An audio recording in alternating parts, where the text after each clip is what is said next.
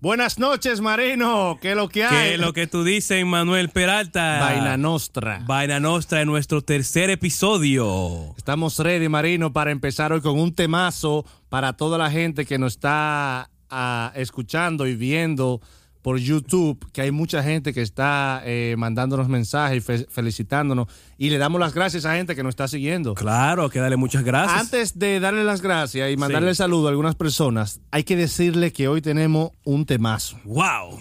¿De qué ese tema se trata ese tema, Emanuel, de El hoy? gran negocio oculto detrás de los Ay, conciertos. Dios mío, hasta yo quiero saber de eso ahora. Y, y ¿sabes qué? ¿Sabes qué, qué nos inspiró a eso? ¿El qué? Para compartir con la gente. Sí. Es que siempre la gente que quiere poner supermercado, Sí. que un negocio de aquello, Sí. que empanadas, Sí. que restaurante, Que es una bodega. una bodega, pero no saben el gran negocio que pueden encontrar en De- este mundo del espectáculo. ¡Wow! Y así nosotros queremos darle hoy eh, unas pinceladas a eso. Pero antes, quiero yo personalmente agradecer a la gente de los frailes Oh, wow. que nos están siguiendo muchísima gente también. Sí, hicieron un evento grandísimo y grandioso en Mulally Park Wow. en, en el Bronx. Sí, vi alguna foto en Instagram que subiste. No, claro, Sí. eh, eh, hicieron un evento, un espectáculo, que de eso vamos a hablar hoy también, cómo organizar esos, eh, esos grandes espectáculos y esos grandes eventos.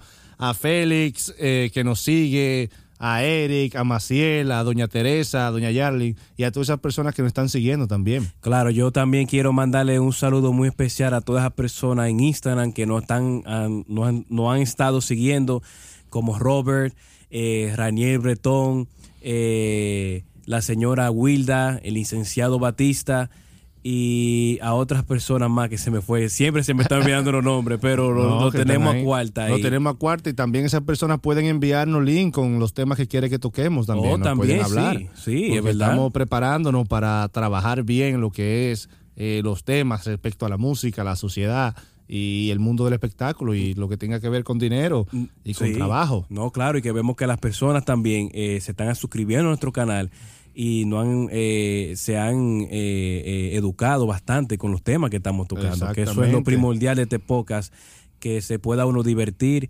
y aprender a la misma vez también. Antes de entrar al tema, hay algunos acontecimientos que han estado pasando Sí, sí. en el mundo del arte. Eh, recuerda esta semana que Santiago Matías Ay, a, los foque, a los Foque Music. a los Foque Music inscribió su candidatura a diputado Ay, y mucha gente le cayó encima. Sí. No sé si atrás de View que andaba o, o algo, pero sí que mucha gente expresó su desacuerdo eh, y le- tiene tanta presión o tuvo tanta presión que, Que no aguantó. No aguantó. No Al día siguiente retiró su de una vez, tú viste, de una vez sacó un video, pero para ganarse los views. Eso, eso es lo que yo estoy creyendo que para ganarse los views. Eh, eh, eh, eh, creo que algo así, algo así hizo. DJ Topo, Ay. Topo Point, Ay. estaba casi llorando en, ¿Cómo va a uno- en el programa de la radio, sí, Oiga. por su amigo. Yo no sabía que DJ Topo quería tanto a Santiago Matías, a los Fokker. Ellos mueren juntos los dos.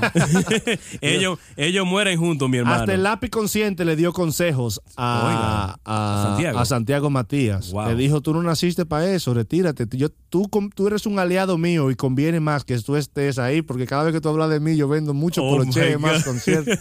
Después la candidatura no lo va a poder mencionar más ya en los no- eventos y esas está- cosas. Una gente que quiera ser candidato no puede levantarse hoy y decir, decir, voy a ser candidato. no, es verdad, Se tiene que preparar. En realidad, no es no es insultándolo que porque fue en chancleta ni nada. No, no, claro. Sino que usted tiene que tomarse su tiempo. No, es que no está preparado, no está preparado. Va a ser lo Pero mismo que Bolívar nosotros. Valera y Correa van a tirarse de... de- Free la juca, ese es el lema de ellos, esa es la lema. causa política. Wow, qué causa política.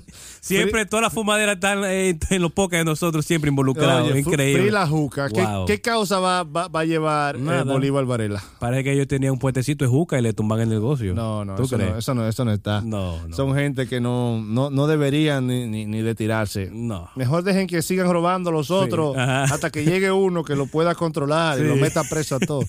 Pero, conchole, ¿qué va a hacer Bolívar Varela? Nada. A coger esos milloncitos para Ah, sí. la reelección. No, y, a- y promocionar su programa.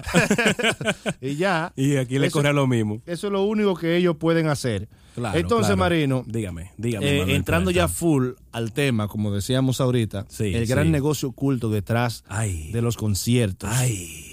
La gente, eh, muchos negociantes, Claro, claro. eh, no saben cómo, cómo entrar Sí. y conocer más de este negocio Claro. que es muy rentable. Sabes que hay muchos que están en la alabanza de los que han logrado grandes éxitos en este mundo del espectáculo y el desmérito de los que han fraca- fracasado, Wow. pero no se atreven a entrar en el negocio y verlo de adentro Sí. y triunfar dentro. Claro. O sea, es más fácil poner una bodega donde yo venda arroz y Claro. café, que todo el mundo va y come arroz y café. ya, y sazoncito Goya. Exactamente. Pero no quieren desarrollar un proyecto que incluya lo que es el espectáculo, los conciertos, Sí. el trabajo que hay ahí, aparte de ser un trabajo real y grande, que claro. requiere también inversión, conocimientos, Claro. es necesario que muchos, mucha gente conozca todo lo que puede sacar de ahí, mucha ventaja, sobre todo aquellos que quieren iniciar, Sí. iniciarse como artistas, que no saben producir un concierto, que están esperando que, que lo llamen de una actividad para Sí. ellos ir, pero ellos mismos no se atreven tampoco Sí. a realizar un concierto. No, es que no es, no es fácil. No, y que hay muchos jóvenes también Sí. que están que están así, que no están tienen cinco canciones Claro. archivadas, Sí. ya sea de cualquier tipo de género, Sí. y no, no salen, no pueden salir a hacer un concierto porque no, no, no saben por dónde empezar. Y creo que no conocen del mercado también, que es un punto que debemos aclarar. No conocen nada. Entonces, hoy, eh, nuestro primer acápite Sí. de hoy es exactamente lo que no nos han contado acerca de los orígenes de los espectáculos. Ok, ok. Para ir e introducir el Sí, tema. O sea, sí. cómo se origina esto. Wow. Y es que los, los espectáculos públicos Ujú. existen desde la fundación de la humanidad, como desde Wow. Adán y Eva. De Adán y Eva, ¿eh? Claro, ellos hicieron el primer baile el día de la boda. claro.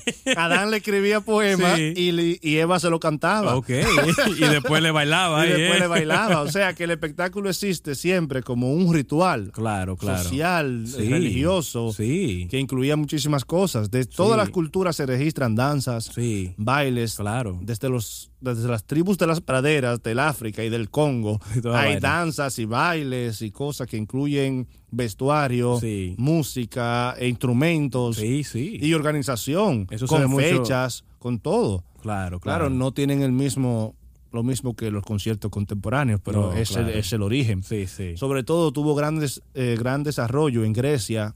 Roma, Sí. eh, y, y otros pueblos europeos también, eh, China, Claro. donde también se desarrollaron los espectáculos públicos Sí. como un ritual común de, Claro. de, de esa historia antigua. Es mucho más amplio esto, Sí. ¿sabe? Esto requiere un curso de tres meses No, completo. esto duramos una hora casi mente. eh, eh, un- no, un curso. Después, Pero solamente quiero hacer breves esa- reseñas. exactamente Claro. esas cositas para que la gente vaya entendiendo de dónde surgió todo ese espectáculo Sí. y cómo se desarrolló la antigüedad, Claro. la Edad Media. De ahí viene el teatro, desde la antigüedad, el teatro griego, el Sí. teatro Dionisio, Oh, ¿sí? que es un anfiteatro Wow. abierto. Oh. Con, con- donde acústicamente los que hablaban en tarima se oía al último de que estaba sentado arriba y eso Por, muchas el, por el diseño, ¿verdad? por Me el imagino. diseño acústico que tenía, la ingeniería, la arquitectura a- Sí. a- a- acústica. Wow. Incluso hoy en día la gente lo visita y Sí. se puede hablar desde se el escucha. escenario y se escucha Wow. arriba. Así Es lo mismo como la iglesia, ese, casi ese concepto que media. tiene. Sí, sí, así es. Wow. Entonces, eso, Mira, increíble ese dato, no lo sabía. eso viene desde, desde los tiempos antiguos. La Sí. gente se organiza, hace espectáculos y otros van y, y, y lo ven y se divierten también. sí. Claro, con sus diferencias cada cultura. No, claro, claro, claro. Pero eso es, de eso se trata, de ahí vienen los orígenes. Después se desarrolla un poquito más en la Edad Media. Sí, después eh, eh, el Renacimiento, Claro. el neoclasicismo, Claro. etcétera, etcétera, el romanticismo. Cada, cada movimiento artístico le va agregando algo al espectáculo. un poquito, un poquito. Así mismo. Le va agregando Y- un poquito. Y se va diversificando también. ¿Oh, sí? Se va, porque el teatro, por ejemplo, griego, Sí. Eh, incluía el coro, danzas y drama, Wow. la tragedia. Wow. Pero después se fue diversificando los conciertos aparte, o sea, la- lo que es cantar, Cantar solamente eso. cantar, Sí. o lo que es solamente tocar instrumento en No. una plaza, en una esquina, Sí, no, claro. etcétera, el teatro en una sola parte, así se fue, se fue diversificando todo en diferentes ramas del arte, diferentes tipos de espectáculos.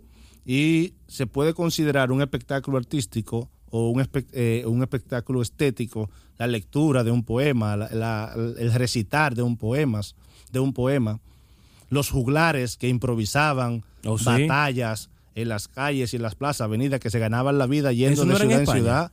Los En- los hay juglares juglares. en España también. Todos los Sí. pueblos tuvieron juglares, aunque con otros nombres, o payadores también. Sí, que creo que eso eran los como que llevaban eh, eh, las noticias a los pueblos y lo hacían de una manera cantando, Eh, ¿verdad? Cantando, Creo exactamente. que en España existe todavía En esa Es- cultura. En España existió por mucho tiempo y tenemos no que creo que existe todavía. Todavía existen en muchos Sí, pueblos. Sí. Eh, en España, el cantar de mío sí, Sí. fue todo un, lo que le llaman los cantos de juglares, que los recitaban de ciudad en ciudad. Sí, eso y, mismo. se- y se- y hoy es un libro. Oh, wow. Hoy es un libro muy clásico Wow. que antes nos educaban también con él, Ok. con lo que son los cantos de, Sí. de- incluso eh, la Iliada de Homero Sí. es también un canto, son rapsodias wow. de juglares que vienen Sí. cantando. Homero era un gran eh, juglar, el gran cantante Ay, ay, ay, ay, ay, ay. de las batallas de Troya Oye, eso. y, de- y Grecia. Wow. Entonces, eh, esa diversidad hoy en día Claro. la vemos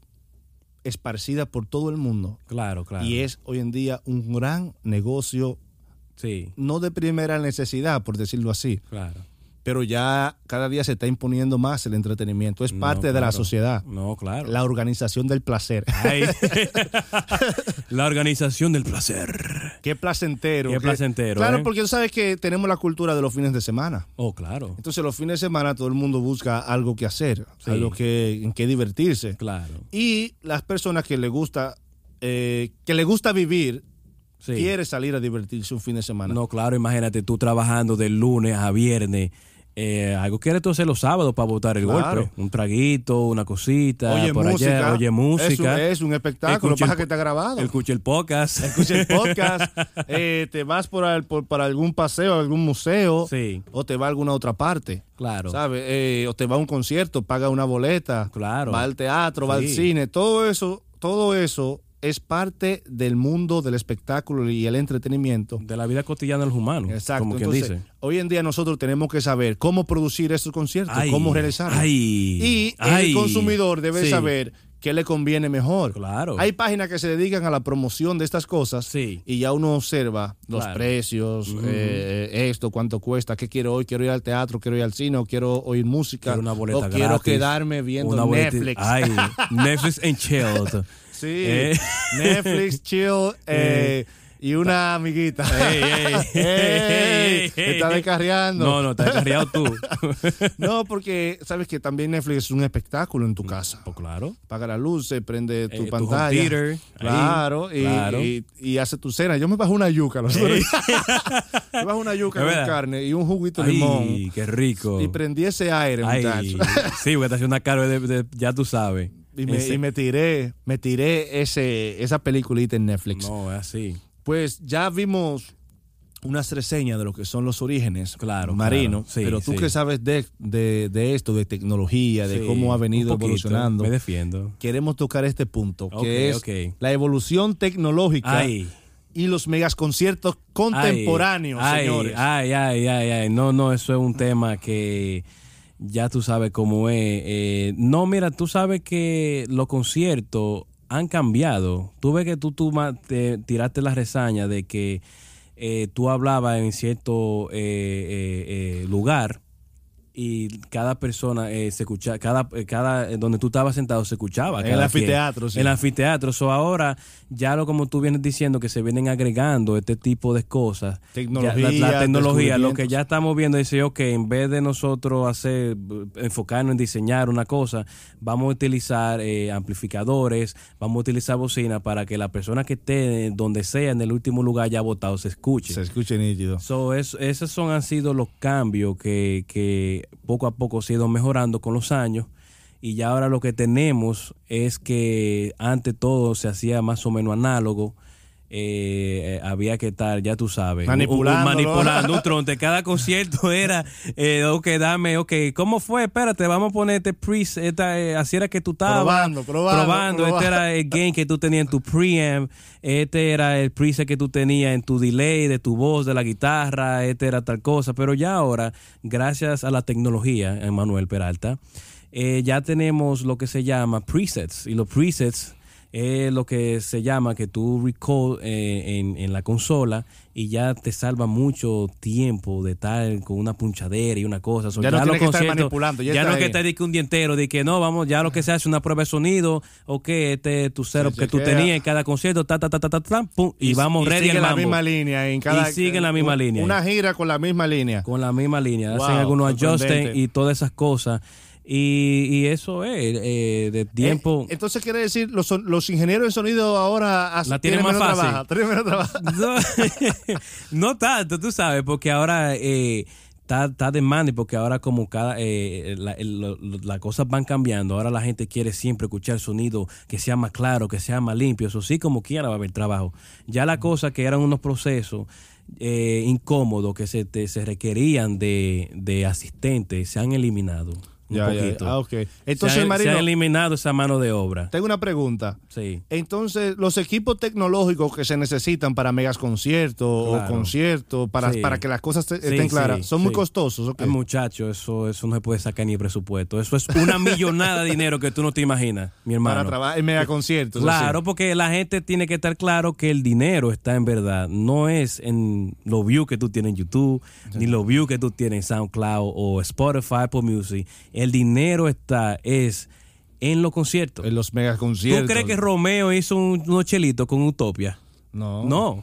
El dinero debe estar ahora en, En las en- la gira que va a hacer En el ahora. trabajo. Ahí es que está el dinero. Ahí, ahí se mueve un gran, es un negocio No. internacional buenísimo y grande que, mucha gente no, no lo piensa así. No, no lo piensan así. Yo estuve eh, viendo un documental sobre los Beatles, Ok. cómo ellos habían evolucionado los grandes, los mega conciertos. Sí, sí. Cómo salieron del teatro y empezaron a hacer grandes conciertos en estadio. Claro, claro. Cómo evolucionaron el concepto de seguridad para Sí. los para los conciertos también, Sí. porque las, la- la- las mujeres, los Claro. jóvenes se le iban encima, Ay. se le tiraban. Los Bad Bunny y es otra, un- un- una inversión agregada ya también Sí. a, a- a lo que es un concierto, que no, No, solamente claro. el sonido, también hay que tener seguridad y, y eso ha venido evolucionando a través del Hay que tiempo. tener seguridad. Y hay que tener hasta cámara y todo de vigilancia en los conciertos. Sí, sí, muchísimas Y- cosas. Y chequear si tienen armas de fuego, todo ese tipo de seguridad.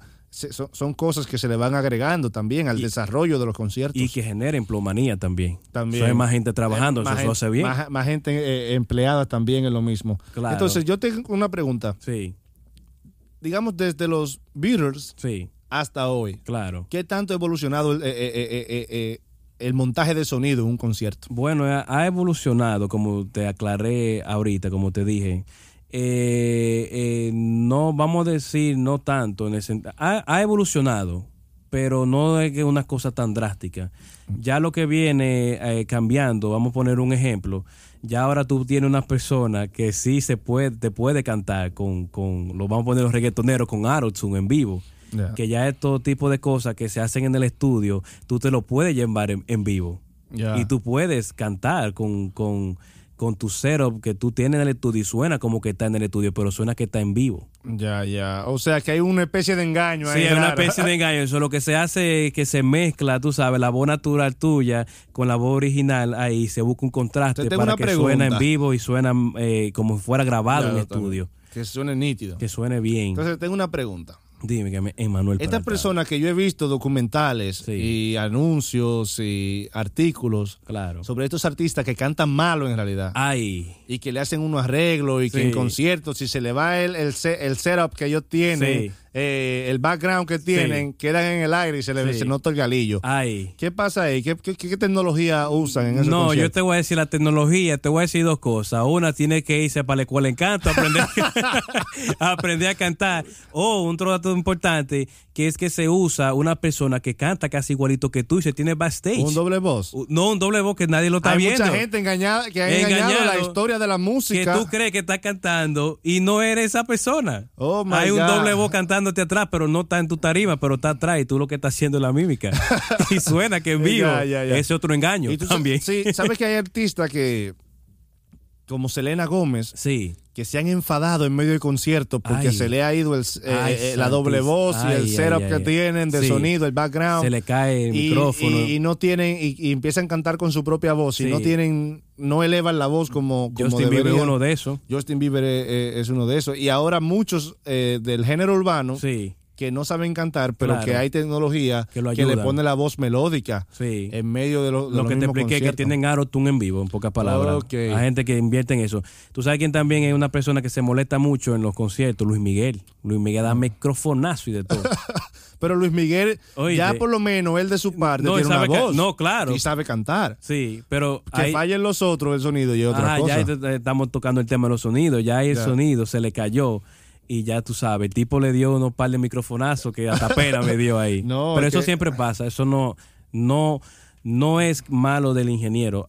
A veces podemos, yo puedo estar hablando ahora mismo aquí, este micrófono se puede Se puede dañar. Se puede dañar. Ah, pues y tienen que bajarle algo los artistas. tienen que bajarle algo, no es la producción, porque siempre se hace un soundcheck. Ese tipo de conciertos, de ese tipo de personas y ese tipo de estrellas, eh, siempre se aseguran de que todo esté bien. Ya lo que pasa en el medio de la presentación ya es otra cosa diferente. Yo he visto pelagatos abatidos que le dan microfonazo a los DJ. El sujeto es uno, yo he visto. Sí, le dan No, su palo. Y el público también, que Sí. paga su dinero, Claro. debe entender quién quién es artista y quién no. Claro. Por quién pagar y por quién no mi- pagar. Así mismo es. Porque hay muchos artistas que están cobrando millonadas Sí. De dinero y se lo estrujan en la cara al público. Ah, me busqué tanto. Y no Sí. son artistas en realidad, tienen todo tipo de tecnología Sí. y no saben ni cantar. O sea que yo ni sé ni qué van a cantar, Ni- Pero ven acá. pero están como locos. Entonces, eh, la tecnología ahora puede engañar mucha gente. Sí. Así que el consumidor de música, sobre todo, y con grandes conciertos, que les gusta estar en los conciertos, Claro, claro. eh, debe de entender eso. Debe entender su artista. Debe entender su Si tiene artista. las condiciones vocales de ir a pagar, a pagar dos mil dólares por una taquilla VIP. Dale, qué punto metiste ¿Eh? ahí. Ay. No, claro. ¿Eh? Claro. Yo casi no voy a grandes conciertos Sí, yo no soy de eso. porque hay dos cosas que no me gustan. Que- Ni estar en, en el llano, en el plano abajo, Claro. parado, a veces esperar dos horas a un artista, a veces no incómodo, la gente moviéndose. Y otro es que yo no pago para estar allá en lo último porque... ¿Y entonces? Esas son las, esas son las regaladas. ¿Te recuerdas que tocamos ese tema? Eso, eh, no, yo no soy eh, esa clase de abatido que se pone en la sí. última parte donde se ve como un muñequito Sí, sí, y tiene sí. que ver por la pantalla. No, pero no. para eso yo lo veo por televisión. No, es verdad. Para Con aire, por como tú televisión. dijiste. Con, Con aire, aire. Con aire, palomita y una Eh, vainita. exactamente. Y una jevita al lado también ahí. También. Eh. Entonces, eh, esas cosas así no me no, no, no son de mi agrado. Mm. Yo prefiero el espectáculo más pequeño. claro. El más pequeño, aunque pague más. Ok. No tengo que verlo tan lejos, pero tampoco Como más privado. tan cerca, exactamente, Ya. más tranquilo. Me gusta tranquilo. estar que yo me pueda eh, eh, estar cómodo. Claro. Porque el que está abajo en el, en el, en el, en el valle, del, en el plano, mm, no, di- no disfruta mucho. Yo me imagino, y si a ti te da un aseo, quiere ir al baño, loco. ¿Y cómo diablos no se hace esa se, vaina? hay gente que se hace pipí en los pantalones. Tú tienes que hacerse porque ¿cómo tú te vas a mover de esa cosa? Es, es, es incómodo. O es vete una patilla, pues si te da una vaina, no hace nada de eso. Yo no- fui a un festival donde cantó Daddy Yankee. Sí, Y Festival Presidente de la República Dominicana. claro. Y adelante, ahí, ahí, ahí. No se podía mover. Wow. Cuando Daddy Yankee salió, todas esas mujeres. ¡Ay, la loquera y la vaina! Y te movían para aquí, tiraban pote y, y- y mujeres que querían pasar para adelante, que querían estar más cerca y, más- y otras que venían más para atrás. Nada para que Daddy Yankee le topara la mano es ya es solamente. incómodo, es Wow. incómodo, es incómodo. No, eso es increíble, mi hermano. Otro agregado que ha tenido el desarrollo tecnológico, digamos, y- Sí. y, artístico Claro, claro. de lo que es los, eh, los conciertos de música, los de, de los cantantes, Ujú, eh, fuera del sonido, Claro. ha sido artísticamente la danza. Ay, ¿cómo o el ser? baile. Ay, Agregarle baile a, Sí. a- a su, a su concierto musical. claro. Porque antes, eh, muchas veces, eh, Sí. dentro de lo que es el concierto solista o de música, Claro. los grupos solamente se paraban a cantar, interpretaban solamente el canto, Ok, pero no danzaban. ok. Y vinieron grupos y grandes eh, eh, cantantes y bailarines a la vez Sí. que le agregaron movimientos, como Sí. Elvis Presley Oh, empezó a agregarle movimientos. Sí, Sí, claro, y, y empezó, le empezó a gustar el público. claro. Tan tal que Elvis Presley y sus movimientos se consideraban morbosos en su tiempo. Wow. Y en televisión lo presentaban por encima de la cintura. Oh, sí, pues Ah, mira, y no sabía ese dato. Sí. Porque, sí. era, porque era morboso. Era ¿sabes? morboso Wow. ese movimiento de cintura. Ay, y- ay, ay, si estuviera en esta época, No, muchacho, fuera de aquí ese palomo. se caería para atrás. ¿Eh? No, y también eh, el top de eso fue Michael Jackson, Ay. que le agregó ya canto, coreografía personal Sí. y en, en grupo también, que eso ha sido una, re- una revolución dentro del canto. Hoy se ve normal porque Claro. todo el mundo que va a cantar, aunque no baile, lleva Sí.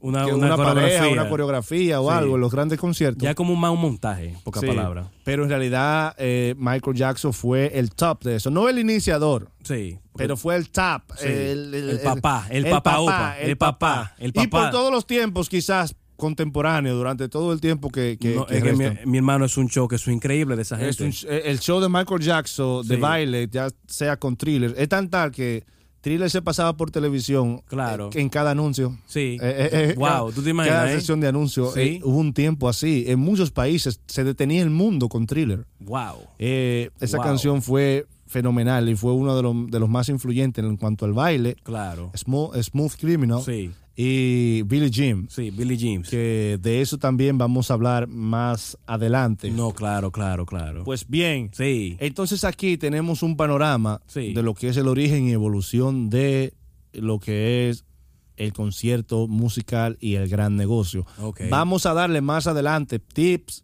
Sí. y, y explicarle bien cómo se mueve una producción y este negocio, Claro. cómo se da para que la gente esté pendiente Sí. y siga eh, nuestro canal en lo que vamos llegando poco a poco, Sí. paso por paso, Claro. a esos puntos donde usted puede decir, me empoderé, quiero hacer conciertos o quiero hacer un concierto. O quiero invertir en esos Quiero conciertos. hacer un espectáculo. Aquellos productores ejecutivos que quieren Sí, invertir. Hay personas como Raymond y Miguel Sí. que antes hacían espectáculos, decían, yo hago un espectáculo de comedia Sí.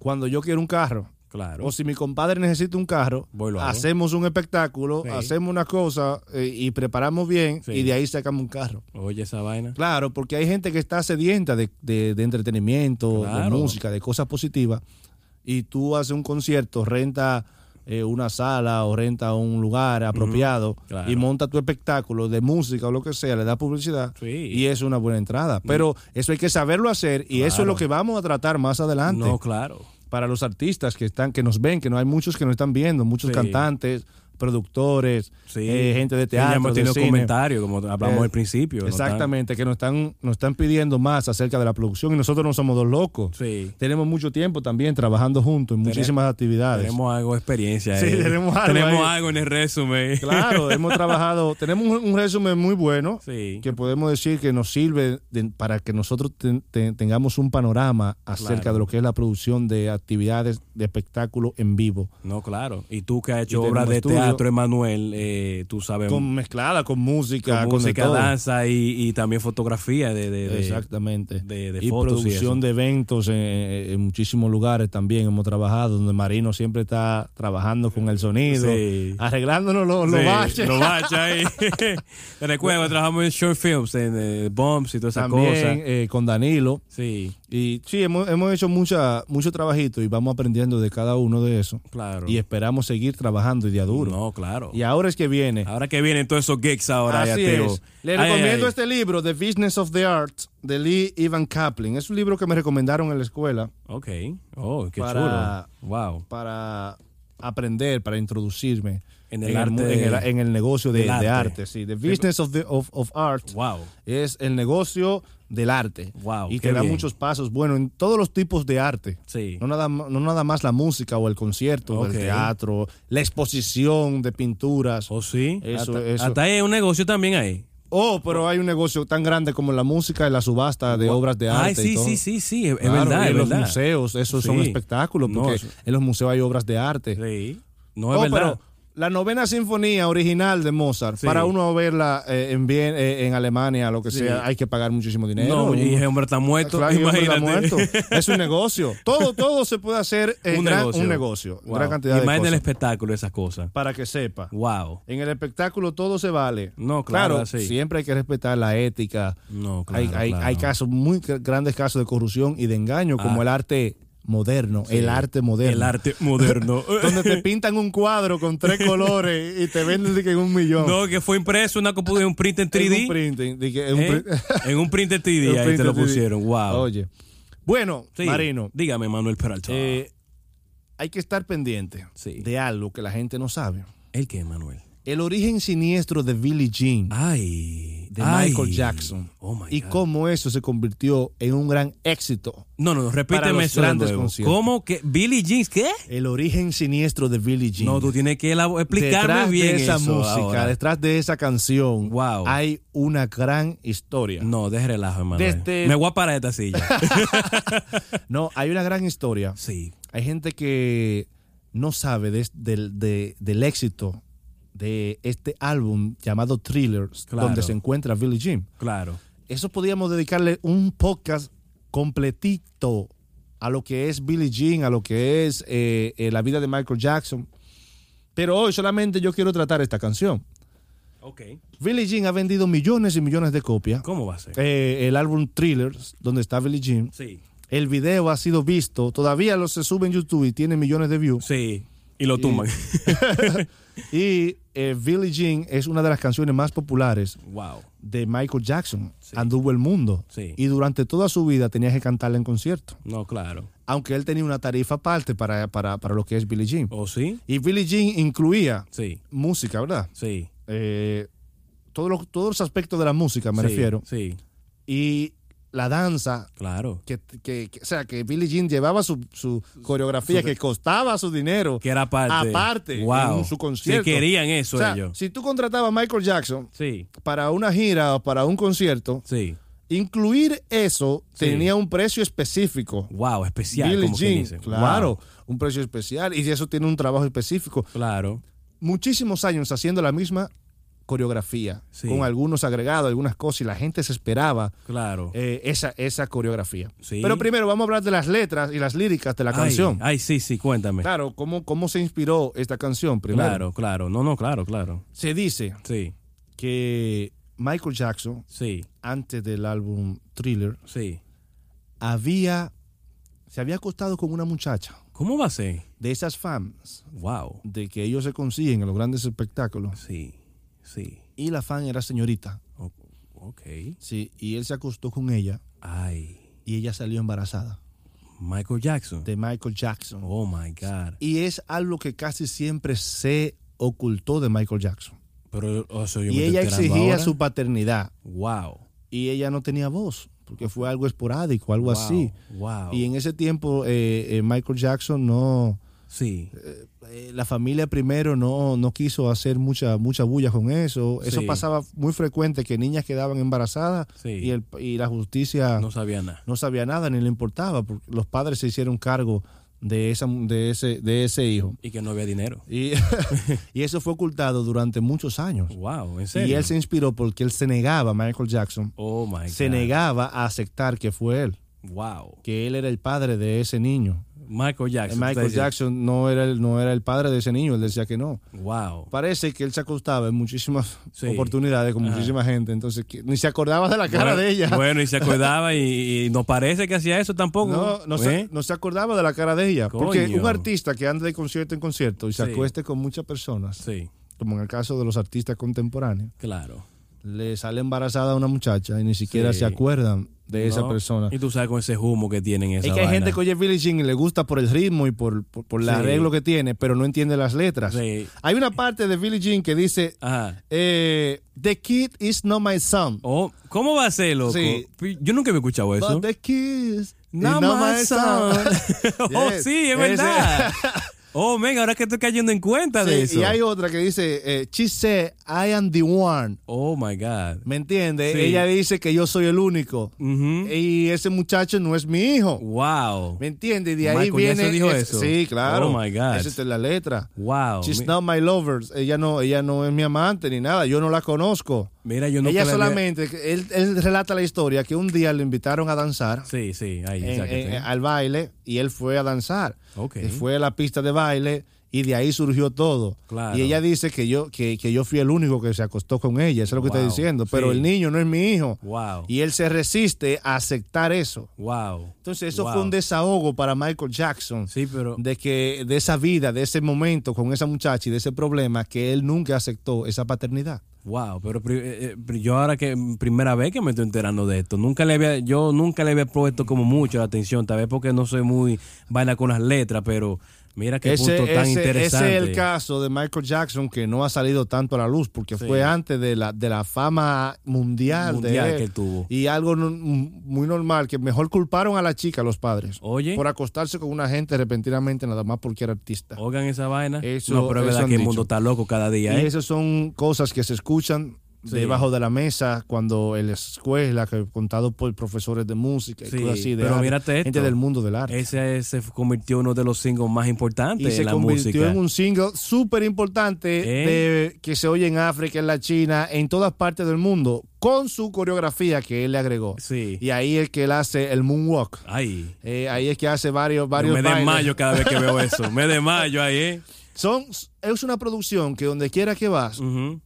Y eso es algo que todo artista debería lograr, o es lo que quiere lograr, hacer de una canción suya un clásico. Sí. Una vez hecho Billie Jean Sí. y presentada su video al mundo, Sí. más nunca Michael Jackson volvía a pasar hambre. No, tiene- ya hacía canciones por hacerla. Ya, Ya era. ese es su- ya es- con solo Billie Jean, donde Ya. quiera que llegue, Ya. ya con eso tenía. Con eso tenía comía, tenía cena ya. O sea, implantó un respeto Wow. internacional, una admiración internacional, y por ahí se fue. No, yo me imagino. Y recordando Sí. El espectáculo que Michael Jackson, Michael Jackson hizo en el 2001, Sí. los 30 aniversarios de Billie Jean, Sí, sí. que lo celebró con una multitud en el Madison Square Garden. Sí. Yo no sé si tú lo has visto, Marino. Sí, lo estaba, lo- yo lo estaba viendo y, y estaba viendo cómo la persona estaba reaccionando, reaccion- reaccionando a cuando Michael Jackson se movía la mano. Todo el mundo, ¡ay!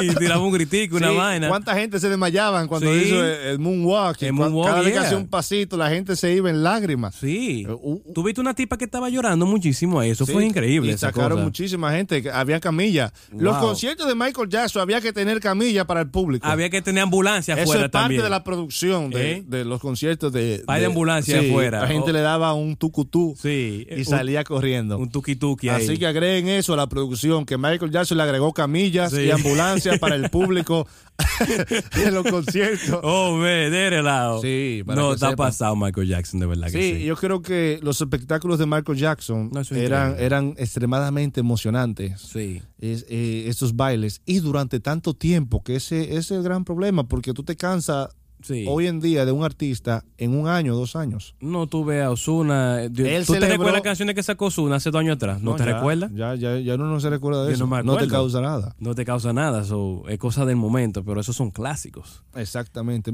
celebrando Que te 30 paran los años pelos cuando de tú ves esa vaina, ¿eh? en el 2001 ¿Eh? el 7 de septiembre tres días antes cuatro días antes de- Del del, atentado. atentado. del 11 de septiembre Wow. Michael Jackson reventaba el Madison, el Madison Square Garden Sí. donde él celebró su 30, su 30 aniversario y De demostró que tenía, Billie Jean tenía tanta vida en ese momento Sí. como 30 años atrás. Wow, increíble, mano. ¿eh? Increíble, Michael No, Jackson. Eso es increíble de Michael Jackson. Este es el sí. origen siniestro de lo que es Billie Jean. G. Alemu Walker, mano, ahí. Ahí Walker. No, yo no soy muy bailarín. Yo no sé, yo no sé mucho de baile. Y, pero bien, me gusta verlo en los otros. Y Pero me no te gusta gusta bailarlo. Claro. Tú vas a tomar chatí, que tú me ahí. Normal, eso en party, en Sí, fiesta. sí. Pero nadie pagaría por mí para No, no, yo no pago ni un chele, loco. Pero ni yo mismo me pago. El que me pague, yo, yo le doy un cocotazo. Porque, Mira, coño, rastrero, creo que te está pagando. ahí, claro, que es lo que van a pagar. Oh, Dios. Entonces, por ahí por ahí va la, la, la, la- la evolución en las cosas que no, han fue un tenido punto muy interesante, de verdad que yo ni yo mismo sabía que Michael Claro, artistas tenía que, que aprendan un eh, hijo en la calle por ahí. cómo una historia personal se con- puede convertir en un, Un, éxito. éxito mundial. Ahora, lo Sí. que yo le aclaro a la gente, Ajá. esto que yo acabo de decir, Claro. no es completamente seguro. Oh. Son chismes debajo de la mesa. Ay, Son teorías. intrahistoria. Oh my God. que le dicen, ¿no? Sí. Hay cosas que se dicen por debajo, que no, Que, se, que no han especulan. salido mucho a la luz, esa- que se especulan Wow. exactamente, se dicen. Y dicen por, dichas por gente Claro. que alguna vez trabajaron con Michael Jackson, Sí. que alguna vez lo conocieron. Que creen que se inspiraron en esas que sí, canciones, que en, esa- en esos que sucesos tiene- que, tú acabas de que decir. lo, acab- lo dicen Sí. como especulación. No, claro. No hay prueba. eh, si es cierto, habrá, habría pruebas, pero Puede ser. no es que la manejamos nosotros, esa No, prueba. claro, claro. Estamos trayendo el chisme a la luz pública. Pero un dato interesante. Interesante también. Sí, que si tú lo analizas bien, la persona que ahora mismo sé que van a escuchar Billie Jean para escuchar Ya. la letra de nuevo van a decir, oye, pero eh, tienes razón los muchachones. Escuchen Billie Jean de nuevo Sí. Y los que no saben inglés, Sí, tradúcalo. pues, eh, busque- no, en YouTube se busca. Sí, sí. Eh, en, eh, su- subtitulada en español. ya, claro, ¿no? y ¿verdad? ya pueden ahí ver lo que está diciendo acerca de Billie Jean. Yeah. Yo antes no sabía ni, ni siquiera si Billie Jean era una muchacha o qué. Ni yo, tampoco sabía. sabía. Billie Jean punto. Ni yo tampoco sabía. Ah, Por lo- hace poco que yo supe que era una muchacha, Billie Jean. Oye. oh, Dios mío. Entonces, eh, hasta aquí eh, trabajamos lo que es lo que ha, lo que ha sido la- el origen, la evolución, los éxitos Claro, claro. eh, del espectáculo público No, así mismo y así cómo mismo se es. están trabajando. Ahora, Claro. Dime, vamos a entrar a una parte, Marino, Ay, ¿cuál parte? donde nosotros vamos a, a trabajar y a orientar a gente que nos sigue, Sí. sobre todo si Pero- es del mundo de los negocios, que quiere invertir en, en- en- en el mundo musical. Claro. Si eres artista y no, no te contratan y quieres hacer tu propio show Ok. Quieres hacer tu propio evento, Sí, sí. si eres teatrero, Ok.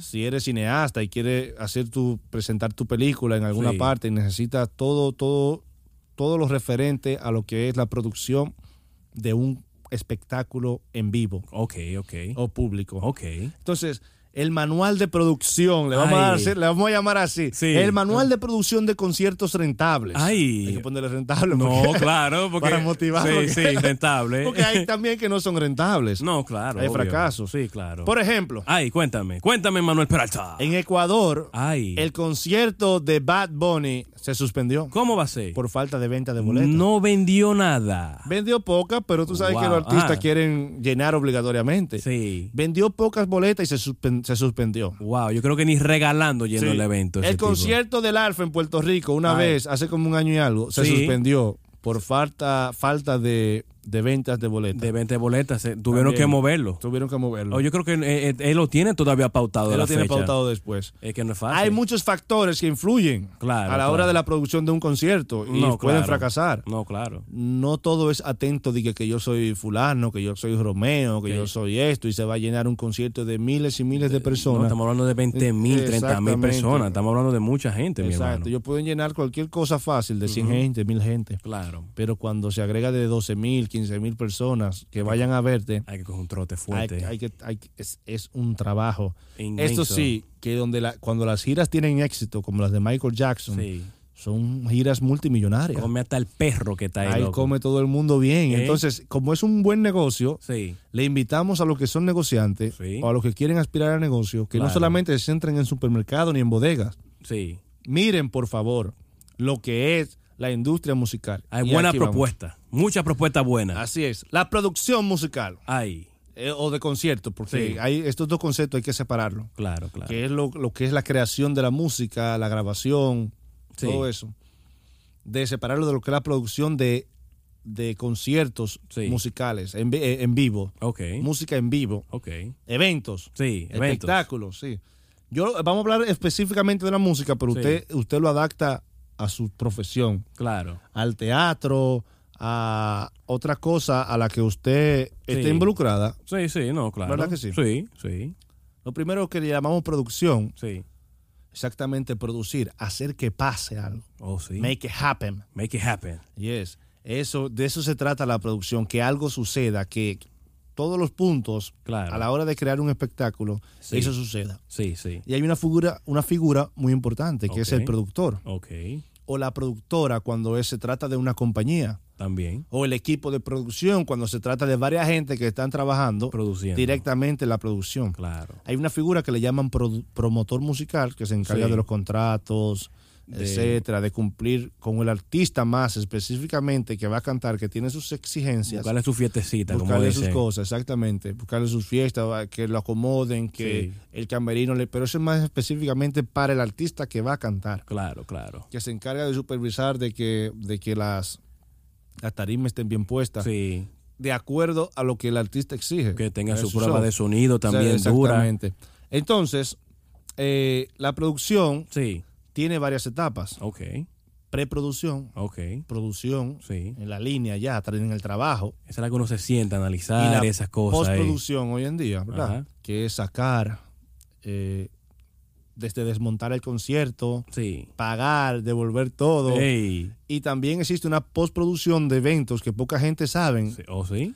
Sí. Wow. que es la de editar videos, sacar videos. Sí. Y antes había un gran negocio con eso porque se vendían los CD, Sí. en CD, en VHS, los grandes conciertos. Oh, sí, sí. Y eso era otra búsqueda. No, eso era una búsqueda de dinero grandísima ahí Grandísimo. también. Hoy se suben a YouTube y a los Sí. Instagram Ya. de la gente y, y ahí Ya se va colando. volvió, volvió algo así que se, la postproducción a trabajarse en ese sentido. Claro, claro. Pero la postproducción es, es un trabajo grande también. No, es que hay mucho dinero Porque hay que enfrentar también las demandas después.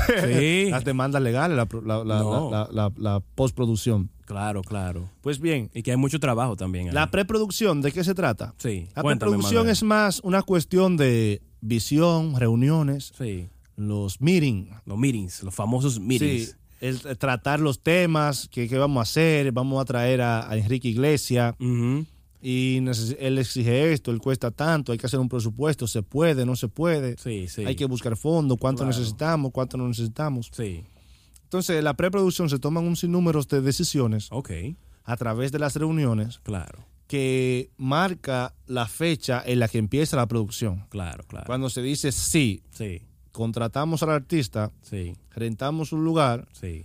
y vamos contratando ahí mismo ya quién va a hacer esto, quién va a hacer lo otro, quién, sí. quién eh, Se busca eh, la emplomanía, es verdad. exacto, la emplomanía.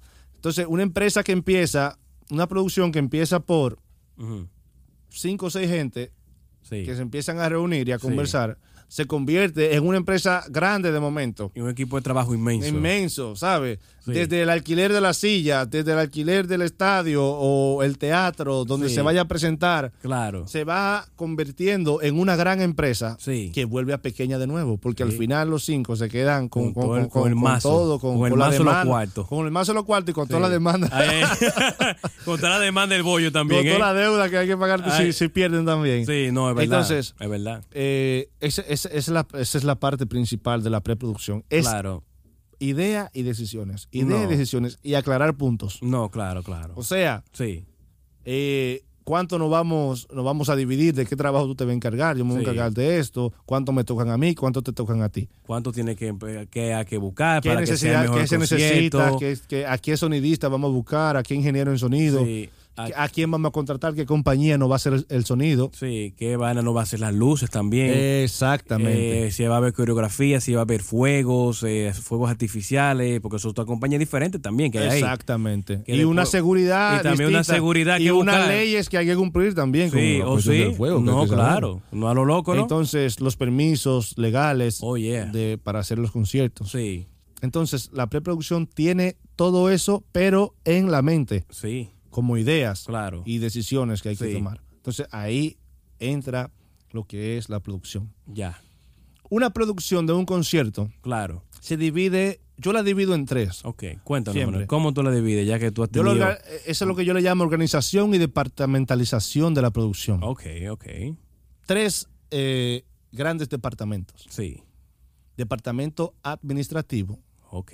Que ahí están donde los chavos. está el, producción, la el productor general, Ok, ¿verdad? sí, Ahí le sigue tesorería o encargados de buscar fondos y Sí. moverse en eso, lo que es buscar los chavos. los chavos, Sí, los productores ejecutivos, ok. donde también aportan gran cantidad de dinero Eso como lo inversionistas. Porque sueltan los buenos Lo que sueltan el eh. dinero, se le presenta el proyecto Ok. y ellos aportan sí o no eh, ahí. Sí, Esa parte administra- administrativa también requiere de administradores profesionales, sí, gente que puedan eh, administrar. Se, se, se- se le paga por un corto periodo, pero Sí. si es una compañía que se dedica a la producción, ya tiene todos sus empleados administrativos ya. Pero una pregunta, Ahí. Manuel, eh, ¿y tú y, y es fácil encontrar un qué tan fácil es encontrar un productor ejecutivo? Hay muchas personas que creen en estos tipos de proyectos porque una cosa es que lo vean y una cosa es que ya digan, ok, vamos a, La mayoría de, déjame decirte ese algo. dinero y por eso estamos exhortando al público que Ya, y a ya. los futuros negociantes que invierten y crean en esta propuesta. La mayoría de los productores ejecutivos Sí, son ya parte de ese movimiento ok, o lo heredan los hijos ok, o gente que empieza trabajando como artistas, Sí. que- cantantes, Sí. que se convierten después en productores ejecutivos de eventos porque conocen el negocio de fondo. ya, ya, Pero pocos de afuera se arriesgan. Hay gente que ni siquiera sabe la cantidad de dinero y de millones que se mueve detrás de un concierto. no, la gente no porque sabe. para mucha gente el dinero solamente le cae al artista. Eso es lo que yo Sí, creo. Ellos es lo que ellos creen. Y no Eh. hay un grupo de productores ejecutivos y de inversionistas detrás de cada Sí. espectáculo Ah. que están ahí con mucho más poder. Si ellos supieran que los artistas son como un empleado un, más del empleado, cosa. un empleado más en el concierto. Sí, no, es serio. Por más ¿En bulla que hagan los cantantes y más cosas que hagan, ellos tienen su derecho y su Claro. nombre, pero el negocio está detrás Sí, y hay muchísimo empleo Sí. ahí. Entonces, ahí es, la mayoría ahora mismo, sí, sobre todo en los países latinoamericanos, claro, claro. son por herencia Sí, de que el padre transfiere las profesiones a los hijos sí, sí. o que por motivo de que trabajan cerca se van conociendo el negocio y se Y entran. se van involucrando ahí. Pero poca gente se interesan como desde afuera. ok, Por ejemplo, como un empresario común sí. y los que lo han hecho muchas veces le, ha- salido bien. Oh, sí. Porque se interesan y quieren ver. "Coño". Lo que pasa es que no saben nada, por eso estamos Sí. aquí orientando. Claro, claro. Entonces no saben de un espectáculo y, y- y- y hay que bregar igual. ¿Cuál es el producto? Un producto artístico, un concierto, es lo que se va a vender. Eso es. Entonces, En vez de un celular, es un producto artístico. Exactamente. Eso es. Entonces, em, eso es lo que estamos haciendo, vendiendo eventos. Claro. Y eso es lo que usted va a hacer, invertir para, para, para sacarle eh, provecho, Provecho a y eso. trabajo. Claro. Y dar un buen servicio a la gente también. No, claro. Y que la gente se interese también por el concierto. Por el concierto. Exactamente. Y Entonces, se, se embulle, como digo yo. la segunda departamentalización Sí. de, de, de lo que es la producción es la producción artística. Ok. Cuéntame. Es- eso Manuel. trata referente al arte mismo, al show. Ok. Eso no tiene que ver si con 10 millones, 20 millones, Sí. cuánto se lleva esto, cuánto no se lleva esto. Ok. Eso es ya eso está ya tratado es. arriba. Ya. Aquí, está, aquí están los talentos Ok. los de, todas las áreas. Ay. Por ejemplo, Sí. lo primero, stage. Ok. La renta de- del stage, dónde Sí. se va a presentar. El local. Tenemos que tener eso claro Sí. para poder saber el tipo de show ¿Qué van a hacer? que vamos a hacer No, claro. y el tipo de cantidad de boletas que hay que hacer, que hay que vender, el tipo de inversión que se, se requiere. Ok, ok. Contratar el talento, En talento. artistas. Sí. eh, como cada artista ya tiene su grupo y tiene su equipo, pues uno contrata del todo y ellos llevan todos sus Como un músicos. como un, como un, como un combo, como Exacto, quien ellos dice. compran el combo y, y solamente la producción cumple con las exigencias De ese artista. de escenario de ese artista Ok, ya. y exigencias de los camerinos. Pero si uno quiere hacer un show, Sí. por, por ejemplo, talent show, Sí. hacen casting Sí. con artistas Ah. y hacen un trabajo Sí, normal normal. y no tienen exigencia. Sí. Ahora lo que tienen es que venderlo con artistas no reconocidos. Ok, ya hay, Hacer- hay que estar fuerte. hacer ya. un espectáculo así. Entonces, eh, eso mismo vale para el teatro. Hay que, hay que hacer el casting de actores y cosas Sí, para presentar el evento que quieren. claro. Ahora, Sí, cada concierto, sí, cada evento público sí. tiene su propio concepto, aunque sea de la misma música. Ok. No es lo mismo Viña del Mar Ah, no. que otro tipo de concierto, Sí, ¿verdad? Entonces, cada concierto tiene un, cada evento público tiene eh, un, un, concepto. Como un concepto Sí. y los artistas que vamos a contratar están de acuerdo a ese concepto, ese concepto que Sí. nosotros estamos manejando. ¿verdad? Digamos, Festival de la Música Latina. Sí, Es un, conce- un concepto de que los más sobresalientes de la música de la latina. música latina van a ir. Van a ir. O sea, los más sobresalientes de la música norteamericana Sí. no estarán ahí. No, claro. Quizás como invitado. También. Uno, También. también para que uno, cante una canción que tal vez hicieron un featuring que hoy Sí, se usa, sí. hacen un featuring y se mezclan. Y se mezcla pero no es el concepto. Ya no es el concepto. Entonces, todo el diseño de la escenografía, Sí. de la publicidad, está basado en ese concepto, Claro. que se hizo ya en preproducción. Ya, ya, ya. Entonces, todos los artistas se contratan de acuerdo a ese concepto, a eso que nosotros queremos transmitir. A eso que música caribeña, y música cubana, Sí. música, digamos, un concierto de imitación Sí. De cantantes que imitan que imiten eh, cantantes de los 50, Ok. canciones de los 50. Ok. Es el concepto. Ya. Hacemos un casting, Sí. esto y esto, y todo lo que van, todos los que van a cantar ahí Sí. son de los 50. Ok. Entonces, ese concepto no puede, no, tú no puedes hacer nada Sí. que lleve por abajo, lleve abajo ese concepto. No, O sea, hay claro. que mantener el Y concepto. como tú acabas de aclarar, es tanto vender ese producto, el concepto del producto, de la calidad del entretenimiento que tú quieres ven- vender, Vender. al público que vaya a consumir ese, eh, ese evento. Bien. Entonces, también tenemos, agregándole a lo que es el arte, Claro. tenemos ya el arte, su, su escenografía, sus cosas, la Sí. animación del concierto. Ay, sí. Que es una parte, una parte muy importante y esencial a la hora de Porque nosotros. hay que embullar a esa gente antes de que el concierto comience. Claro, y hay que ¿eh? ponerle algunas cositas que van integradas a lo que es el, el- el- Un DJ se lleva una un vaina, ¿eh? DJ, se busca un cantante de la zona, Sí. ¿Sabe? Ahí lo que se utiliza más, que se hace mucho, es que siempre se lleva como ese artista nuevo que va a sobresalir. Un artista nuevo para que abra, Para que- no, un para que se conozca y también. para que se Se conozcan. conozcan. Esa- Entonces, hay muchos artistas que se cuelan en estos grandes Sí, espectáculos Balvin y se uno. a conocer. J Balvin es uno de esos. Hay Eh, muchos. también. Sí. Y grandes festivales Sí. tratan de colarse. claro. Y aunque no le hagan mucho caso, pero Sí. ya, es- ya eso es un currículum, estar No. en un gran evento. No, no, claro. ¿Sabe? Sí. Es parte de lo que es eh, el artitaje. No, claro, el es Estar en la foto. Está en la foto ahí, ¿eh? Está en la ahí. foto esa ahí. ¿eh? Tenemos la iluminación, como hablábamos ahorita, Sí, sí. también, que es otro departamento de la producción de la producción artística de este, Sí. de este departamento. Entonces tenemos el departamento de luces. Ay, cara, que son esas Y luces. cada día están más complejas, porque cada día los conciertos exigen más luces y, y más No, y movimiento. que tiene que estar sincronizado con, con la música que tú estás tocando, música, con, el beat, el, el how, que rápido se está y es moviendo, se costosa. siente. Y es costosa. Sí, La- los no. equipos de luces son costosos, Sí. alquilarlo y manipularlo también. También. Y se necesitan varias personas en muchos conciertos. no, y montar, porque los sonidos, las bocinas son pesadas y la vaina, pero esas luces, cuando se ponen esa vaina, eso es un trabajo que hay que, hay que armarlo casi tres o cuatro días antes, eso. Armar el stage con la luz y toda esa cosa puesta. María, una pregunta. Sí, cuéntame, Manuel. Como para un mega concierto, Sí. ¿cuál sería, cuál sería el costo de, de montar el sonido? Para un medio concierto, muchísimo dinero, mi hermano. Es un concepto que es demasiado, demasiado complejo, dependiendo. Y es como te estaba diciendo, se- antes de montarse, y te lo digo porque yo eh, eh, eh, eh, tengo compañeros, eh, tengo un amigo que se llama Luis Miguel Serrano, y él estaba, no estaba haciendo un mega concierto, pero vi que él estaba haciendo, montando una escenografía en Bryant Park.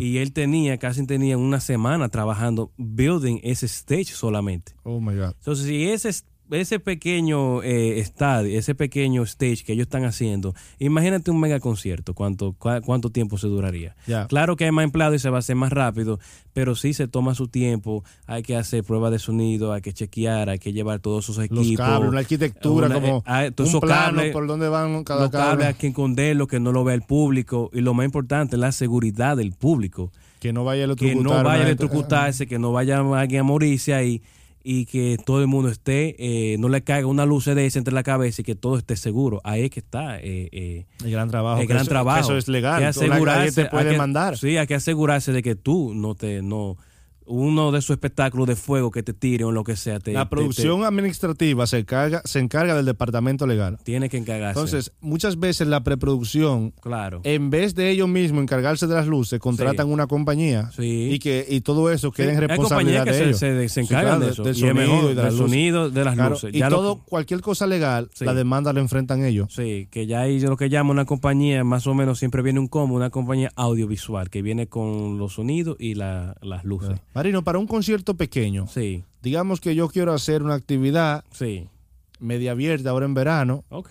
con un salsero. Tengo un amigo salsero que se Ay. llama el Montuno La Salsa. Vamos a darle un aplauso. Aplauso al montuno la salsa. Un monstruo el Montuno La Salsa. Deje relajo. Sí. Oh my God. Mata la liga, donde quiera que está. Hasta Ay. los gringuitos están bailando. Están bailando el chuchucha, chuchucha. Digamos que el Montuno quiere Sí. montar una una, Una- una- una fiesta con la, con la salsa de él. Sí, Él tiene música eh, propia de su autoría. ok. Y también él canta música rumbera, ya Sí. tradicionales también. Está bien. Pero es un, pero es un boom. Sí, un boom. Y él un canta, vacilón. y él canta mucho para downtown, para Oh, los gringos. ok. Que, quieren- ¿sabes? que quieren bailar salsa. ellos. Ya, ya, ya. Quieren aprender todo. Sí.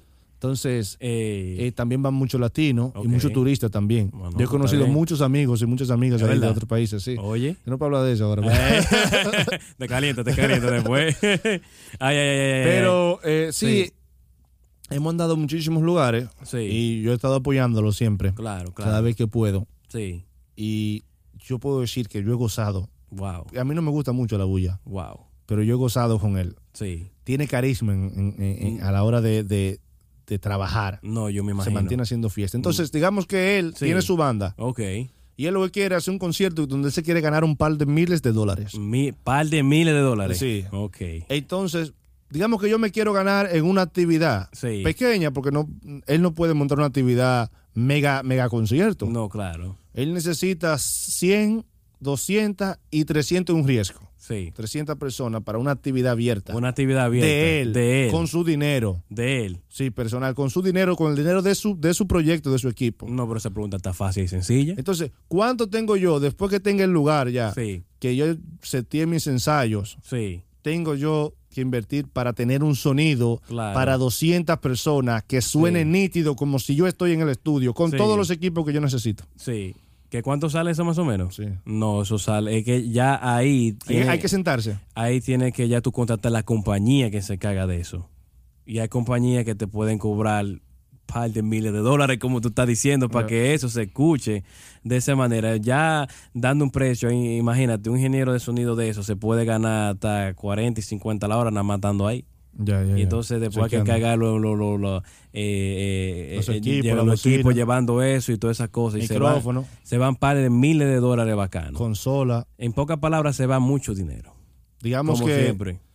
No, 10 se va, no, 10 mil, no, 15 es que dependiendo, es, es dependiendo de la compañía. No estoy dando una cantidad exacta, porque hay que ver qué compañía está exigiendo. Yo no te puedo montar eso porque yo no tengo su equipo. Ya, ya, ya. ¿Tú entiendes? Hay Eh. compañías, como tú dijiste, que se encargan de De- eso. de trabajar y eso. esas son las compañías que él tiene que, que, que buscar Ah, y que le monten un sonido. Ya saben, llamen compañías, lo O que compañía- quieran tú hacer quieres un trabajo fuerte, un evento, y fue lo que tú dijiste y aclaraste, porque te digo, tú necesitas un productor ejecutivo que te invierta, porque tú no tienes ese dinero para invertir No, eso. pero vamos a suponer, él tiene- ya él tiene la preproducción hecha. Ok, Pero pero él está que- en la producción ahora, está en el sonido ahora, ya él tiene las luces, ya él tiene los ya él, ya él el talento. Ya, ya como te dije, ya tiene que, ya parece ese, ese, porque recuerde, hay un stage. Él no está tocándote en el piso. no, no, no. So, ya de eso se encarga una compañía que te hace eso, te hace la luz y te hace los sonidos. Ok, hay compañías que hacen todo, eso junto. todo hacen hasta esa la, cosa. Hasta, hasta el, hasta, Hasta, la, el hasta la stage te tarima. lo hace, te Sí, hace la tarima. Te hacen la tarima, te, te hacen el seteo de las luces y te hacen, te Ya, ponen ya, la ya. música, te ponen hacen la- un una tripleta. te ahí. hacen una tripleta, sí, un triple play, de verá eso, pero no está bueno cable, te lo hacen. Ya, ya, ya, Entonces ya. ahí a las, a las personas que no están escuchando, eh, no es que, ok, mira Manuel, toma los cuartos, busca, no, no, hay gente que se encarga. Tengo un amigo que se llama eso. John, John Jairo también, Sí. que se dedica a la salsa rumbera Sí, de sí. los frailes y estaba allá en el, en el evento de los frailes.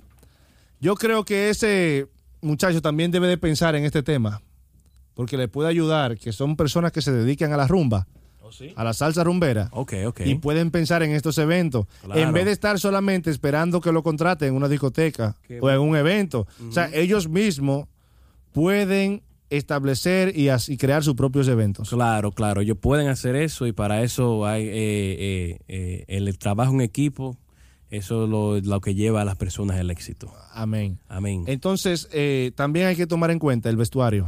Ah, también, sí. Eso es parte de la producción, cómo uno va vestido. Claro, claro. Please, no todo el mundo es Michael Jackson. No Sí. sean ridículos. Sí, no le pongan guantecito ahí, no le pongan esa vaina ahí. Sí, ¿eh? claro, porque mira, Sí, Mucha gente quiere vestir de que Michael Jackson eh, eh, revolucionó todo y ya en el vestir todo el mundo quiere. Ahí estaba Bonnie que Sí. eh, con No, Flo no, y el no. Balvin Sí. y el Balvin con Flo. sí Flo Baboni, se pintan la cabeza de verde, que parecen O sea, una grama. No todo el mundo Sí. le pega a cambiar siempre las cosas. Hay gente que tiene su esencia, No, claro, que tienen su fuerza. tienen su fuerza. ¿Sabe? No hay que estarle agregando. No todo el mundo le pega a eso. Yo no digo que no lo hagan, Sí, pero no todo el mundo le pega, Marino. no. y que- eso estamos claros. No, claro. Mira el nuevo flow, Bad Bunny imitando Sí. el, el- el rey persa. el- Pero como que él le luce. ¿sabes lo que era un ching? Él le luce más a lo que era Sí. que a muchos ¿Tú otros. entiendes? Porque- pero J Balvin se ve ridículo cuando yo vi que la cabeza rosada, el tinte y también di que es eh, verde. Like, que, que es- hay personas que no le lucen toda lo que era. Ah, No hay personas que parecen unos craqueros. Y lo ahora, digo yo, este, parecen unos eh, tecatos. eh. En Santo Domingo han, han aparecido un grupo de cacos rosados. Ay, ¿en todo el mundo quiere pintarse el caco de rosado. Todo Oh, el de lado, Ay, de madre. Ay, me imagino. Eso está, eso está volviendo loco a la gente. La No, imagen no, es claro. importante, pero hay que saber qué tipo de imagen usar. Eso está dentro de la producción eh, artística. Wow, De- lo que tú estás este explicando de los tres pasos y esas Exactamente. cosas. Sí, wow. El otro paso, sí, la, otro la otra parte del otro departamento sí. es marketing y publicidad. Ay, lo, lo difícil, Sí. lo que la gente nunca entiende. Ya ahí es una cuestión que tienen que sentarse los mercadólogos, Sí. publicistas, Ay, eh, y, y- y a diseñar las boletas, Wow. cuántas boletas se van a hacer, Claro. a diseñar la imagen gráfica Sí. y digital de lo que Sí. es el, el artista Claro, claro. y buscar los puntos de venta, dónde se va a vender, dónde se va a promocionar, Claro. escoger los lugares, lo que es la distribución de la publicidad. Sí. Hoy en día la publicidad eh, El también, patrocinio, ¿verdad? También. eh, yo- la parte administrativa primera, ok, ya, ya. eh, eh, la, la que mencionamos de- Sí. del principio, la administración se encarga más bien del patrocinio y de, y de, y de buscar todo lo que sea a fondo, Sí. productores ejecutivos, Ahí se encargan de buscar las marcas que Las vayan a- marcas que vayan a patrocinar. patrocinar los eventos. la publicidad cosas. nada más pone la- las marcas, Ok. pone su logo en cada en cada afiche y en cada flyer. I mean, tienen que contactarlo primero porque no van a ponerlo loco. claro, no, tiene Ya. que ya tener el patrocinio. Sí, ok, ya. Y entonces eh, el diseño de la chaqueta que se van a llevar allá. A vender y esas El cosas. marketing tiene que encargarse de que todas las boletas se vendan Sí, junto con la publicidad. claro. La publicidad tiene que diseñar Sí. o, o crear Sí, lo que es el concepto publicitario claro. De acuerdo a, unas, a unos lineamientos que le da el marketing, Sí, el mercadólogo. sí, La publicidad después del diseño sí, va a colocación, claro, claro. a colocar los afiches y a llevarlo, Sí, a llevarlo. los videos por, por, por- a los distintos canales de que- televisión, A que promocionen Facebook, En Instagram. Facebook, Instagram. medio también, ¿verdad? Sí, claro, claro. medio. Eso son canales de distribución y de colocación también. Sí. Y hacer también con los medios de comunicación para hacer los media tours. So, ¿Tú Los crees, tours. Manuel, que se va, en qué, qué tú crees, ya que tú y yo también, eh, en qué se va, qué es lo más difícil? ¿Tú crees que es producir o es el- el- esa última etapa que tú acabas de mencionar ahora mismo? Yo creo Para que ti que tú has hecho tus obras de teatro, ¿qué tú- cuál, qué- ¿cuál es la etapa más difícil, lo que más estrés te ha dado, lo que tú dices, diache, tú me has puesto a sudar? Mira, en realidad eh, el teatro es bien difícil Ok, porque hay que ensayar y hay que estar en eso. sí. El cine es más difícil No, todavía. yo me imagino. en el sentido de que hay que preparar más cosas con Sí. tecnología y tener y más tiempo y más No, es que costoso. audio y, y video Pero la producción musical, Sí, que he trabajado en eventos menores, Sí. eh, digamos, sí. es difícil porque los artistas son incómodos, Ay, sí.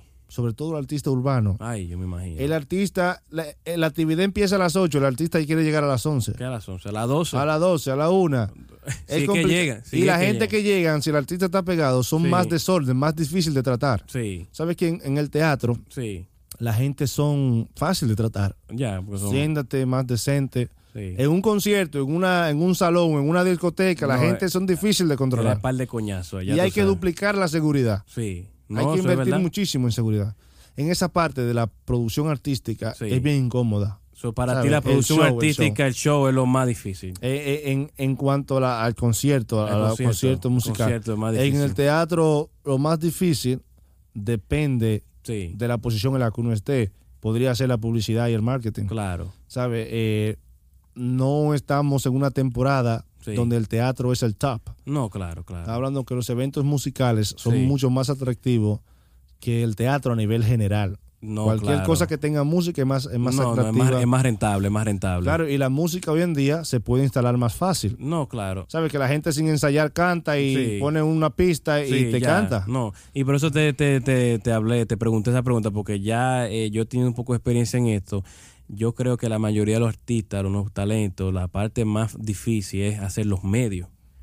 La parte de ir a vender esa canción. Exactamente, hacer, hacer los canales de distribución. Porque yo hacer la- las cosas, eh, las músicas, buscar, eh, es, un- es una experiencia muy chula, es muy bonita. Pero en un concierto, ahora, aparte de es que hacerlo, viene. es que tú tienes que ir a cantar Sí. y que haya personas ahí. Y, pues, pero y vender el evento. Y So, yo digo el que evento. lo- el 1, el, el 2 y el 3 son los más difíciles. Exactamente. Es lo más difícil. Para- Entonces- y para mucho el 3 es todavía más difícil, que poder conseguir una plataforma que te abran. Es que te abra Que la es lo que estamos logrando con este podcast, de que nuevos talentos vengan y Vengan. personas y puedan presentarse, que no, no tienen dinero para ir a Univision o a Telemundo presentar su música. Exactamente. Entonces, una- uno de los conciertos más seguros a nivel popular, Claro. ahora mismo, sin Sí. tener fama ni nada, Sí. Son las rumbas salseras ¿Cómo va a ser? en el verano Ay. en Nueva York. Ay. Las rumbas salseras llenan donde quiera. Sí. Sí, porque Es que se baila. se baila y van to- todas las culturas donde Sí. hay salsa. Sí. Donde quiera que se hagan eventos de rumba salsera, To- Toda la, toda la nacionalidad de van todas las nacionalidades van. y es algo que está matando la liga. No sale mucho en Sí, televisión ni sí. nada, pero el que camina aquí, el que anda para muchos es- espectáculos y eventos, Ujú.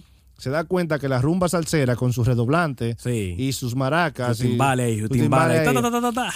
eh, emociona a la gente inmediatamente y tienen contacto con la gente directamente. Y esos, pe- esos, pequeñas, esos pequeños eventos, Sí. hay personas que están viviendo cada fin de semana en un parque, Sí, oye monta pequeñas actividades Sí, y se busca su par de pesos. oye esa vaina. O sea, que pueden hacer claro. ese, ese, ese espectáculo sin esperar un mega espectáculo. No, claro. O sea, y sin mucha publicidad. Sí. A veces por Instagram se, se, se Se hace la publicidad. Se hace la publicidad. Y recuerda, Manuel, que antes de caminar uno tiene que aprender a gatear. Así So, es. si tú no gateas, no puedes pensar en mega conciertos.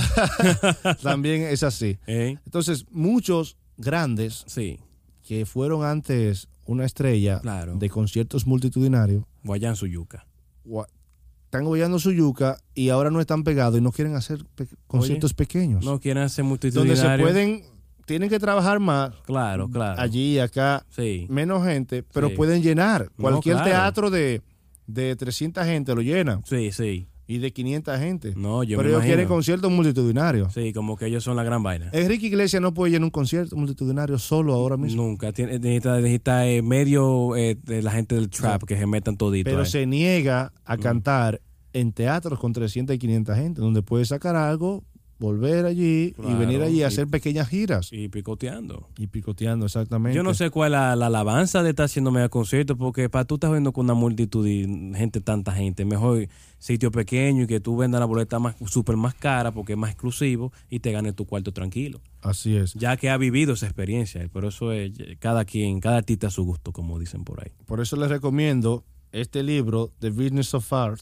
Claro. de Lee Evan Kaplan. Oh my God. El negocio del arte, señores, para Ay. poder entrar en lo que es Claro. el mundo de la producción artística. Sí. Entonces, yo tengo tres, tres tips Sí. y consejos prácticos para los que están ahora haciendo, eh, que quieren entrar al mundo de los negocios, Sí, de los conciertos, sí. los eventos, Sí. etcétera, etcétera. Ok, cuéntanos. Danos tu primer tip, Emanuel Peralta. Observar la organización. Ay. Estar pendiente siempre de organizarse. Sí, Entonces, lo que va, quieren invertir también en espectáculo, claro. debe- deben observar Sí. qué tan organizado está esa compañía o ese team Ok, es de trabajo. Sí. Y uno mismo, si, si uno va a trabajar, uno tiene que observar que todo esté plenamente organizado. Ahí tú vienes la palabra profesionalismo. Profesionalismo, exactamente, Que sean ser profesional. Que sepan de eso. Poner, po- departamentalizar, quién Sí. se va a encargar de esto, yo me encargo de esto, aquel Claro. de esto, no tenemos dinero, no podemos pagar eso. Sí,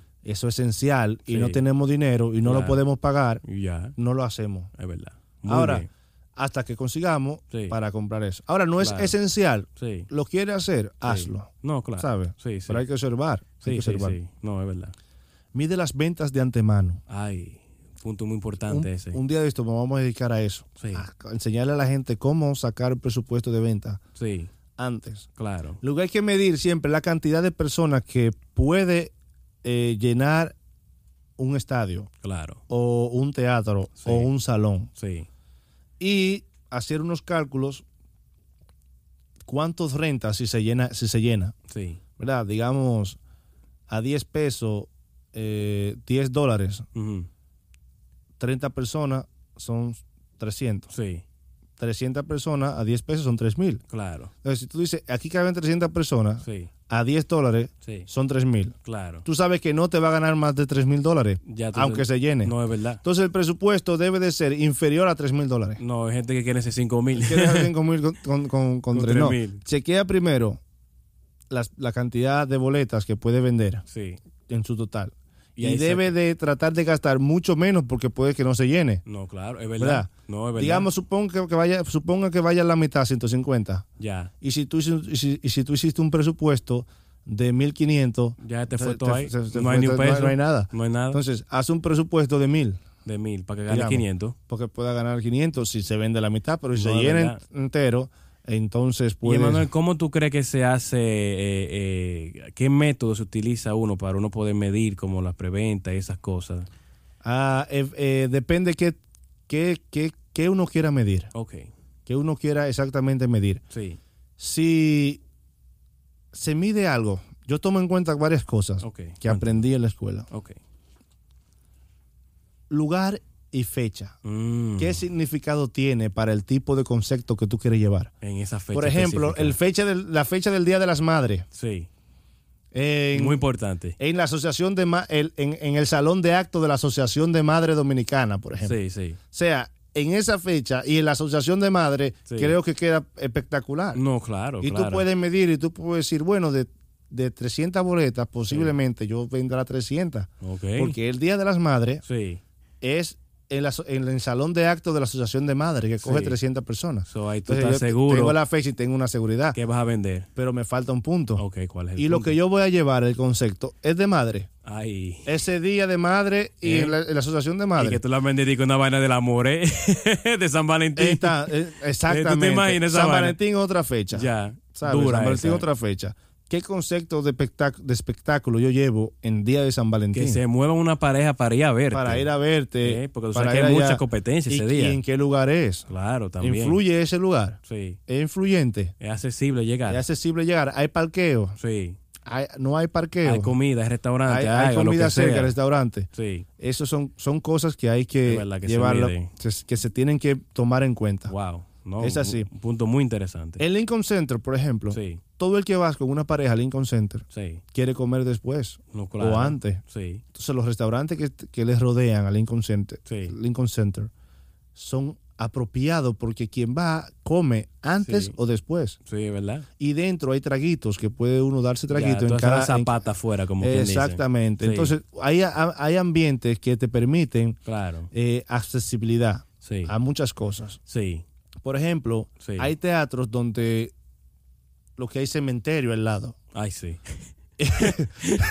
Entonces, cuando tú vas a ese teatro, tú cuando sales no tienes dónde tú comer quieres, tú ni quieres, dónde beber. tú quieres salir corriendo porque tú crees que te van a matar para allá. Tú matar. crees que te van a Entonces, matar para esos allá. lugares donde hay cementerio no son recomendables. Sí. Entonces, esos tres puntos yo siempre tomo fecha, lugar ¿Y qué hay y, después? y concepto. Y concepto, Y. El lugar incluye Todas lo que cosas. hay alrededor, etcétera. Se trene, hay guagua, parqueo fácil. se- Y exactamente. que sea económico, o sea, la gente está más lo- cada día estamos más tacaños y más, tú sabes, Ya. por salvar el dinero. Y, Y hay eso. niveles también más profesionales que son estadísticas. Que Oh, se también, yeah. Pero para pagar una estadística. No, mejor ni que- nada. Michael Jackson pagaba estadística. No, claro, porque ya esos son... Son mega conciertos mega que incluyen muchas Y- cosas. no, y que estamos hablando que hay millones de dinero. Millones de Ahí dólares. nada más está con presupuesto para estadística Para solamente. estadística nada ¿Eh?